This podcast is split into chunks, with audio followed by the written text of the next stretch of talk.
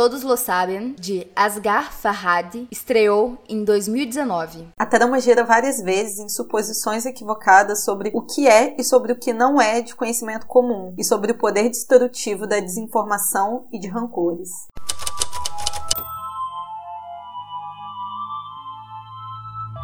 Bem-vindos ao Bu. E outras coisas. Eu sou a Mia. Eu sou a Cibele. Eu sou a Ana. E eu sou o Vitor. Oi!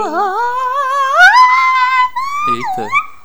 Pronto, não tô mais sexy nesse podcast. Graças ao Agora eu tô, pai. voltei a ser escandalosa. Ninguém suporta Não dura muito, sexy. né? Não... Eu achei ótimo, gente. Eu não sei se vocês viram um comentário que teve em um dos vídeos passados que era Nossa, o áudio da Cibele estoura, né? É, eu respondi. Eu Eu, respondi, eu falei assim, é porque a Cibele é escandalosa. Eu respondi porque. Eu fiquei ofendidíssima. E ela ainda fala afastado, gente. Eu falo Então, afastado do microfone. Estoura mesmo, mas ela não tem culpa. É da essência dela. Se ela não berrar, ela não está fazendo podcast. Gente, eu sou da Baixada Fluminense. Eu só Deus. sei conversar assim. Deus deu a voz e ela usa. Exatamente. Esse dom maravilhoso que ela tem, ela usa com todo primor. Que isso, meu amor. Nem precisa de microfone pra mim. Falar na casa de vocês, vocês ouvem se bobear. Inclusive, deixa, deixa eu compartilhar aqui uma história, porque antes da quarentena, quando a gente conseguia se reunir pra gravar podcast ainda, ir no estúdio, eu que fazia a captação do áudio, e o áudio da Sibeli eu sempre tinha que colocar, assim, regular lá no Tascam, a metade mais baixo do que o da Mia. Obrigada. Então, assim, o da Mia ficava o dobro do decibélio, porque eu conseguia equilibrar ali o negócio. Ai, saudade estúdio. Então, eu vou aproveitar aqui o- é, para cortar o meu momento de humilhação. Eu vou falar um pouquinho do Apoia-se pra vocês. Porque nós temos duas plataformas de apoio aqui no canal, que é o Apoia-se e o PicPay. Lá tem vários planos, várias recompensas, vários precinhos diferentes pra vocês apoiarem a gente aqui, pra gente continuar fazendo esse trabalho aqui lindo que vocês gostam tanto. Tá bom? Dá uma olhadinha, vai que vocês gostam. Gente, se eu não gostar do meu trabalho, quem vai gostar? Pelo amor de Deus. Ah, se eu não achar o Bu lindo, ninguém mais acha. Então o Bu é lindo sim. E só a minha opinião importa. E, gente, tornem-se membro, por favor, aqui no YouTube, se você estiver no YouTube. Se não, vai lá dar uma conferida que tem outras recompensas também. Sigam o Bu nas redes sociais, no nosso Instagram, arroba Bu e outras coisas, no Twitter, arroba Bu e coisinhas. Se você escuta a gente pelo YouTube, vai lá no Spotify, no Deezer, segue a gente lá. E se você escuta a gente nas plataformas de podcast, vai lá no YouTube se inscrever. Porque assim, gente, vocês sabem, né, todo o drama que a gente passou esse mês com a perda do canal. Então, se vocês seguirem a gente em todas as plataformas, mais fácil fica da gente se comunicar com você. Qualquer coisa que acontecer, qualquer galho, qualquer merda que a gente espera que não aconteça mais, mas a gente vai ter uma, uma rede de comunicação mais fácil com vocês. Então, segue a gente lá e hashtag burrumo a 10k ou burrumo a 20k, não sei como vai estar até lá. Eu gostei do, do otimismo, hein? Eu também gosto. Pois é. Parece Ou até eu. Falando a assim, um não, a milhão. gente Eu não consegue, 20 sei exatamente qual vai ser a nossa meta semana que vem. Talvez um milhão, talvez dois milhões. Mas assim. Vai que vaza enquanto um. Mas já 10K, estamos quase nos 10k, gente. Porque vocês são perfeitos.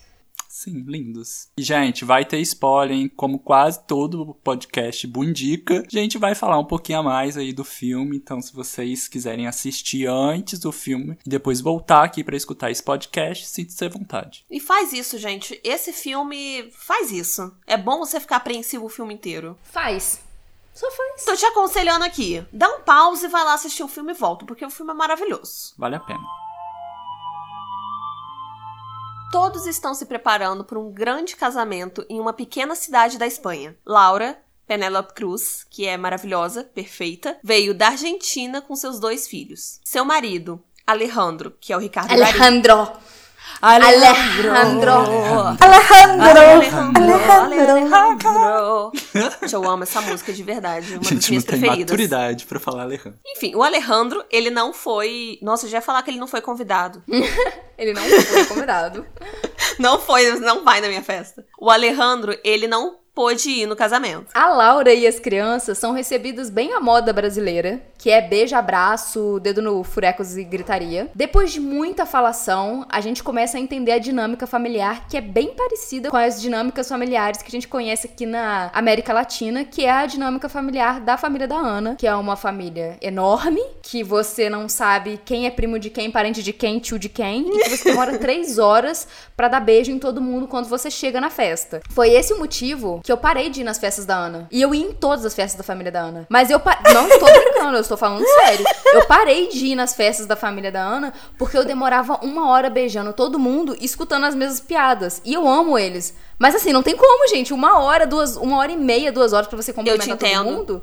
Parei de ir. Eu parei de ir nas festas do Vitor também. A família do Vitor é infinita. Eu não sei o nome de todo mundo até hoje, gente. Tô com esse menino há sete anos e não sei o nome. Nossa, não sei o nome de quase ninguém da família dele. Toda vez eu tinha que apresentar, olha, essa é a tia daquele fato que eu te contei já. Porque o nome ela não guardava Não, mais, guarda, o fato gente. ela guarda.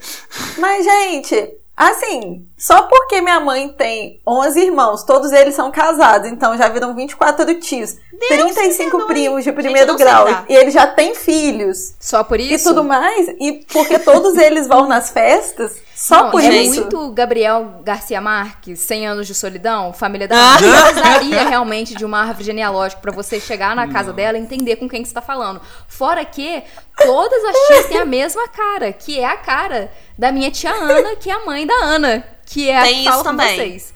Estão entendendo? Pessoas com a mesma cara. E todas elas chamam Ah! Tudo bom, gente? Gabriel Garcia Marques, Complicou. eu tô falando. E, e, gente, é deprimente ver esse filme em meio a coronavírus, porque eu não sei vocês, mas todo filme que eu tô vendo, eu tô botando nesse contexto. Aí eu fico assim, meu Deus, eles estão se beijando, estão se abraçando. Não se toquem. Eles estão se lambendo. Meu Deus. Não se toquem. Não se toquem, gente. Álcool em gel, máscara. Que isso? Eu tô Tipo assim. um como não se comportar na quarentena. É. Mas são dois gatilhos. Um de comportamento e outro porque você queria estar nessa festa de casamento maravilhosa. Uma e festa maravilhosa, gatíssima. né, gente? Perfeita. São vários Nossa, que gatilhos. festa maravilhosa. Os noivos são a Ana, a Ima Cuesta, que é irmã da Laura, e o Juan, que é o Jorge Casamarror. Meu espanhol é perfeito, não precisa ninguém elogiar. Eu já estou elogiando aqui.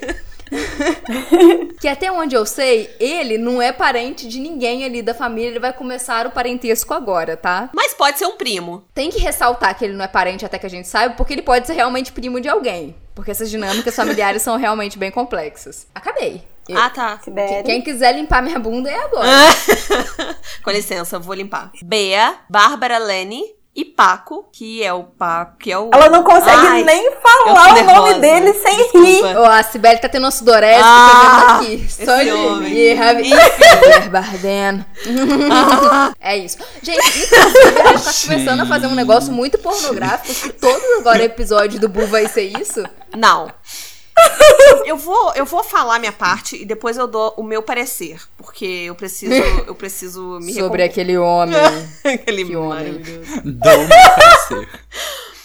A Bea e o Paco vivem em uma propriedade produtora de vinho ali nas proximidades, cuidando de vinhedos que costumavam pertencer a Laura e sua família. E há também uns boatos de que a Laura e, e o Paco ali já tiveram uns negocinho. E, gente, o Paco, ele simplesmente é o Javier Bardem, que é mais conhecido como o grande amor de toda a minha vida. O homem mais maravilhoso desse mundo. Desculpa, o Vitor tá do meu lado, mas assim.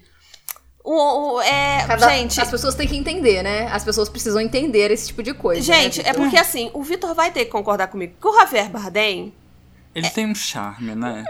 Gente, ele tem tudo. Esse homem é perfeito, não é Não, possível. amor. é até Charme crueldade. tenho eu, que fico meio estrábica quando quero seduzir. Ele tem uma outra coisa. E você sabe o que, que é o pior? Já avançando no filme, eu não sei vocês, mas eu passo o filme todo desejando que ele a Penelope Cruz Gente, deem uns amassos Gente, ali, é porque eu não superei minha negócio. adolescência. Eu ainda. Eu, meu crush é isso. Eu quero ver as pessoas se pegando. Entendeu? não, eu gente, preciso. a- eu- é, Penélope Cruz Quarentena, e Javier gente.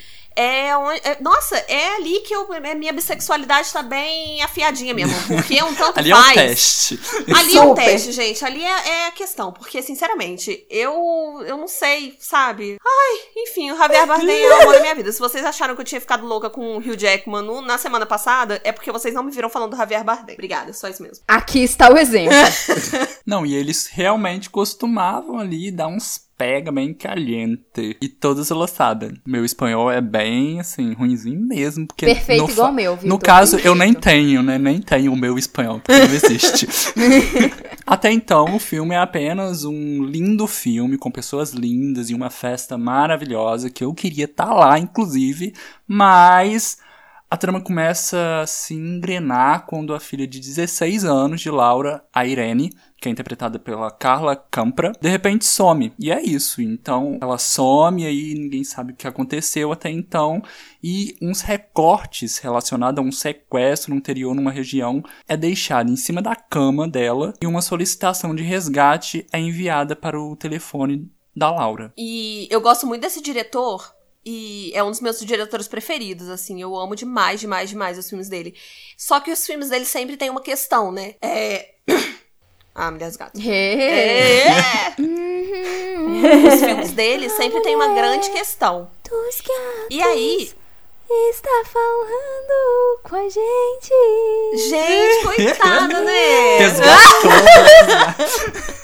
Pode continuar. Vai ficar como trilha sonora da sua fala. Obrigada, tá? Eu agradeço. E os filmes dele sempre tem uma questão, assim, uma questão central que vai te deixar tensa o tempo inteiro. E até, até então, o filme só tava essa coisa linda, maravilhosa, coisas felizes. Aí quando a menina foi sequestrada, eu pensei assim: ah, tá, tá aí a questão. Tá aí a situação. Caiu o caroço no angu. Exatamente. Não, gente, eu recomendo vocês pegarem, tipo, todos os filmes dele pra assistir realmente, porque Sim. vale a pena. A família decide não envolver a polícia, pois os sequestradores ameaçam matar ela caso a polícia seja acionada. E a trama vai acontecendo enquanto a família tenta conseguir esse dinheiro pro resgate, né? No meio dessa loucura toda, o Paco descobre que alguns membros da família acreditam que eles lhe devem dinheiro. Pois é, pois as terras que o Paco tem ali, né, a produção de vinho dele, foram vendidas pela Laura por um preço super baixo. Tretas, meu filho, tretas. O cunhado de Laura, o Fernando, ele acalma a situação e traz um amigo, o Jorge, que é um policial aposentado, para tentar ajudar.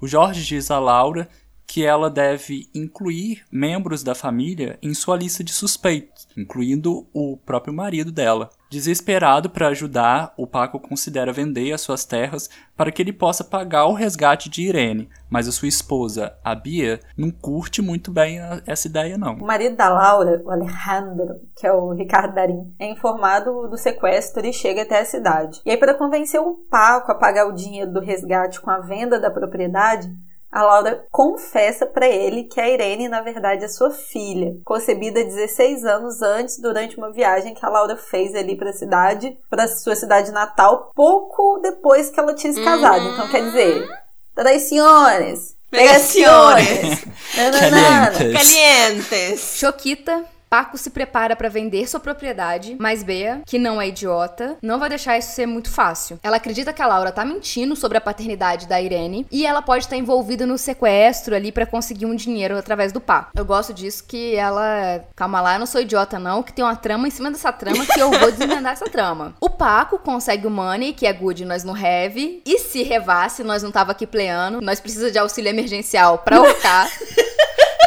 Bom, Depois de examinar o quarto da Irene no andar de cima, o Jorge, o aposentado, porém investigador sempre que dá, diz ao Alejandro, que é o pai da menina, e pra Laura que quem sequestrou a Irene sabia previamente que o Paco era pai dela. Durante uma conversa com o Fernando, o Alejandro descobre que toda a família, junto com alguns habitantes ali da, da aldeia, que eles chamam né, até de aldeia, sabe que a Irene não é sua filha biológica por causa da semelhança imensa que a menina tem com o Paco. Uma das sobrinhas de Laura sai ali furtivamente à noite e vai até um prédio abandonado nos arredores da cidade. Lá ela se encontra com seu marido Gabriel, que ela tinha mentido para todo mundo falando que ele tinha se mudado para a Alemanha, que eles estavam separados e tudo mais e com seu cúmplice Luiz, que é o barbeiro da, da cidade, na barbearia, inclusive aquela pessoa gatíssima de La Casa de Papel, né? Muito carinho. É reve- e, aí, Muito pra nós. e aí é revelado que todos os três orquestraram o sequestro da Irene e que o Gabriel estava enviando as mensagens de resgate para Laura e para Bea, né? a mulher então pede para eles liberarem a Irene, dizendo que o que está acontecendo é muito diferente do plano original que eles tinham combinado e que estava já causando os danos significativos. Gabriel concorda em deixar a Irene sair ao amanhecer. A sobrinha volta para casa e é questionada pela sua mãe, a Mariana, que é a irmã mais velha de Laura. Ela afasta a mãe, deixando Mariana desconfiada. O Paco recebe uma mensagem de voz de Irene implorando por seu resgate e uma mensagem de texto de onde ia realizar a troca. Quando ele chega no local, o Paco sai do carro e corre para inspecionar um barulho muito alto feito por alguma coisa muito grande sendo jogada num rio ali perto. E quando ele volta pro carro, ele encontra a Irene amarrada no banco de trás e a mochila que tava ali o dinheiro guardado tinha desaparecido. Daí ele entrega a Irene pra Laura e, a, e pro Alejandro e eles levam ela direto pro hospital. Paco volta para casa e se dá conta que a Bia o deixou e afinal de contas errada ela não tava mesmo. Laura e sua família estão de partida. No carro a Irene pergunta pro Alejandro, que é o pai dela, né, porque foi o Paco quem resgatou. E fica ali aquele climão, aquele silêncio, ele não responde ela. E enquanto o carro parte, a Mariana, a irmã mais velha, senta sozinha ali na praça da cidade. Ela liga pro marido dela, o Fernando, e pede que ele se sente. E quando os dois começam a conversar, o filme acaba. E porque ela tinha visto que ela tava desconfiando da filha dela. Então, dá a entender que eles vão ali conversar sobre a filha. Só que sempre tem um finalzinho que deixa um Uhum. gostinho nos filmes dele, assim, que, sabe? Que você fica tipo, ah, eu queria ter visto, safado, deixa eu ver isso aí. Mas eu acho que, apesar de tudo isso, o filme fala sobre. Não sobre o sequestro, não sobre só as intrigas e tudo mais. Eu acho que o grande ponto desse filme, que o diretor também gosta de falar sobre relações é, hierárquicas, relações de classe e tudo mais, e, e eu acho que é isso que ele foca muito nesse filme. Lógico que ele vai falar sobre outras coisas. Mas pra mim o ponto que mais pega é como famílias abastadas se acham superiores e merecedoras de algo imaginário, que é esse poder sobre os pobres, os menores pra eles, que nesse caso é o Paco. Afinal, eles justificam que a Laura vendeu a terra muito barata porque ele a enganou, porque ela estava apaixonada por ele, blá blá blá, blá blá blá, tudo pra invalidar o fato dele ter se dado bem na vida. Era provável que se eles tivessem a terra, eles não tinham feito nada de muito melhor que o Paco fez. Talvez eles não tivessem feito nada. Inclusive a família tava bem na pior, né? E mostra Sim. isso no filme. Parece que essa revolta. Porque o Paco, que era filho do criado, conseguiu alguma coisa na vida e a família que tinha tudo ali, que era dona do- de vários imóveis, acabou ficando na pior. né? Eles se sentem como se o que o Paco conseguiu foi nas custas dele. É, É tipo quando o filho da empregada consegue entrar na faculdade e aí a patroa acha que o filho conseguiu porque talvez de alguma forma a empregada conseguiu explorar ela, sabe? E por isso o filho dela não entrou, mas o filho da empregada entrou, sabe? Ou coisa do tipo, sabe? Isso parece uma parada imaginária só de que horas ela volta, mas isso é uma realidade, assim. Muitas patroas e patrões, quando veem os empregados conseguindo comprar um imóvel, acham que, tipo assim, devo estar pagando bem demais porque tá dando pra comprar imóvel. É como assim, você não merece ter essa guinada social, porque você tem que continuar sendo meu empregado. E acaba que esse sentimento impulsiona o sequestro da filha do Paco, né? A Irene.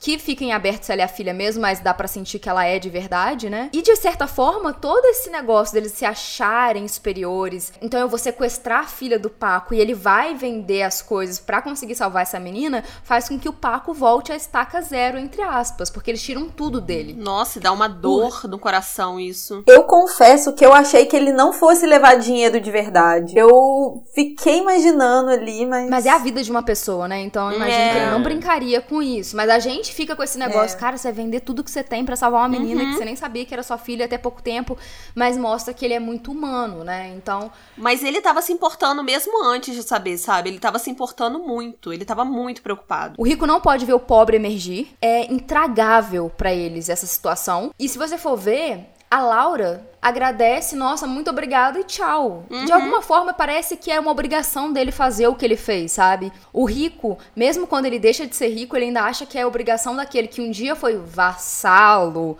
inferior, etc, etc, continuar dando coisas pra ele, continuar servindo, mesmo quando essa pessoa já saiu desse status de serventia, sabe? É inimaginável pro rico ser abandonado pelo seu capacho. E assim, gente, não estamos generalizando, tá? Mas assim, só deixando isso claro. Gente, sinceramente, eu não sei se tem um rico que tá me ouvindo. É, rico, gosto de você também. Mas a grande questão não é ser rico monetariamente. Quando a gente fala uma pessoa rica, a gente tá falando que é dono da engrenagem, e que gosta de estar ali no poder, que não quer que uma classe seja emergente, tipo, que uma classe saia do status de pobreza e, e migre para um outro status. É de gente que força que a sociedade continue sendo péssima, que eles consigam manter as suas empregadas domésticas, as pessoas que trabalham super de graça, praticamente, as pessoas que trabalham muito barato. Eu estudei numa aula de antropologia, alguma coisa assim, o que a gente chama de terceiro mundo. Nunca vai sair do terceiro mundo porque o primeiro mundo nunca quer que a gente saia do terceiro mundo. Porque se não tiver mais o terceiro mundo, entre aspas, quem que vai trabalhar barato? É só isso, assim. Esse rico, sabe? Esse rico não pode existir.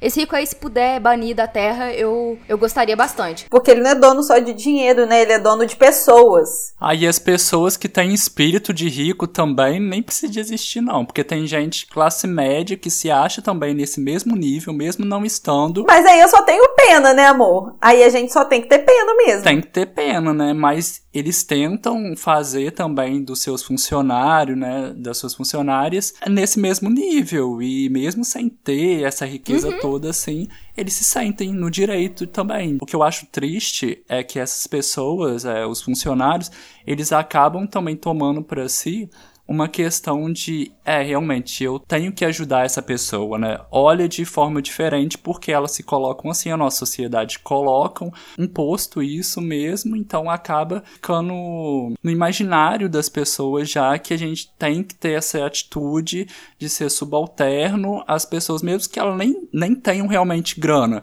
mas ela já banca, já tem uma roupinha melhorzinha assim, já banca aquela postura então já fica no nosso imaginário, não, ela é rica, né? E as pessoas se sentem na obrigação de se sentirem gratas com migalhas, é. né?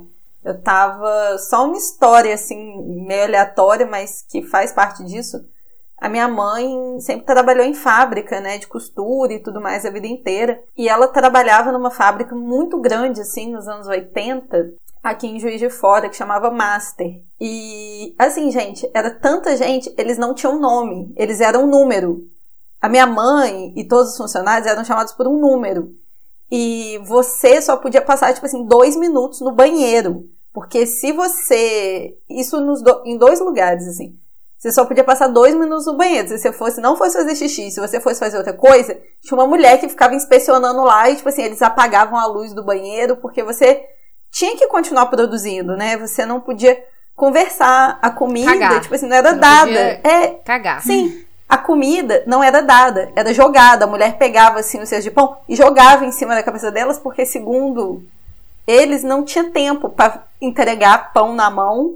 Outra coisa também, não tinha papel higiênico, né? Então eles tinham que pegar pedaço de jeans de tecido para poder limpar, porque assim, meu amor, tô te dando emprego, você quer que eu te dê papel higiênico? E assim, ainda existe muita gente que trata funcionário assim, sabe, gente? Então é muito problemático. Ah, gente, é só vocês verem aqueles vídeos que o Matheus, do Matando Matheus Agrito, faz sobre. Vagas arrombadas. Vagas arrombadas. Nossa. Você vê muita gente, assim, que, tipo, é classe média mas que tá se achando o milionário. E que, tipo assim, põe várias exigências na vaga para pagar nada para se achar melhor que você. E, tipo assim, o Matheus faz isso de uma forma muito engraçada, mas aí a gente vê que existe gente, sabe, muito pau no cu nesse mundo, sabe? Tem uma parada no Brasil, é que a gente tem um resquício escravocrata que é tão forte na gente que a sociedade ficou dividida em quem vai ser o escravizado e quem vai ser o senhor desse escravo. Quem tem o mínimo,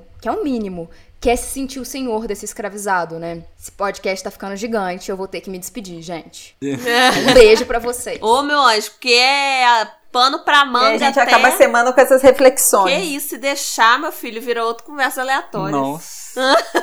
gente, um beijo, bom final de semana para vocês. Tchau! E é isso. Beijo, beijo meus amores. Até semana que vem, até terça. É bom, né? Que depois da gente tá aqui boladona, enganadona. Eu me segurei, hein, gente? Eu nem soltei. nem soltei tudo. Espero um dia me tornar o que eu mais odeio. Rica. Quero! Eu sou rica!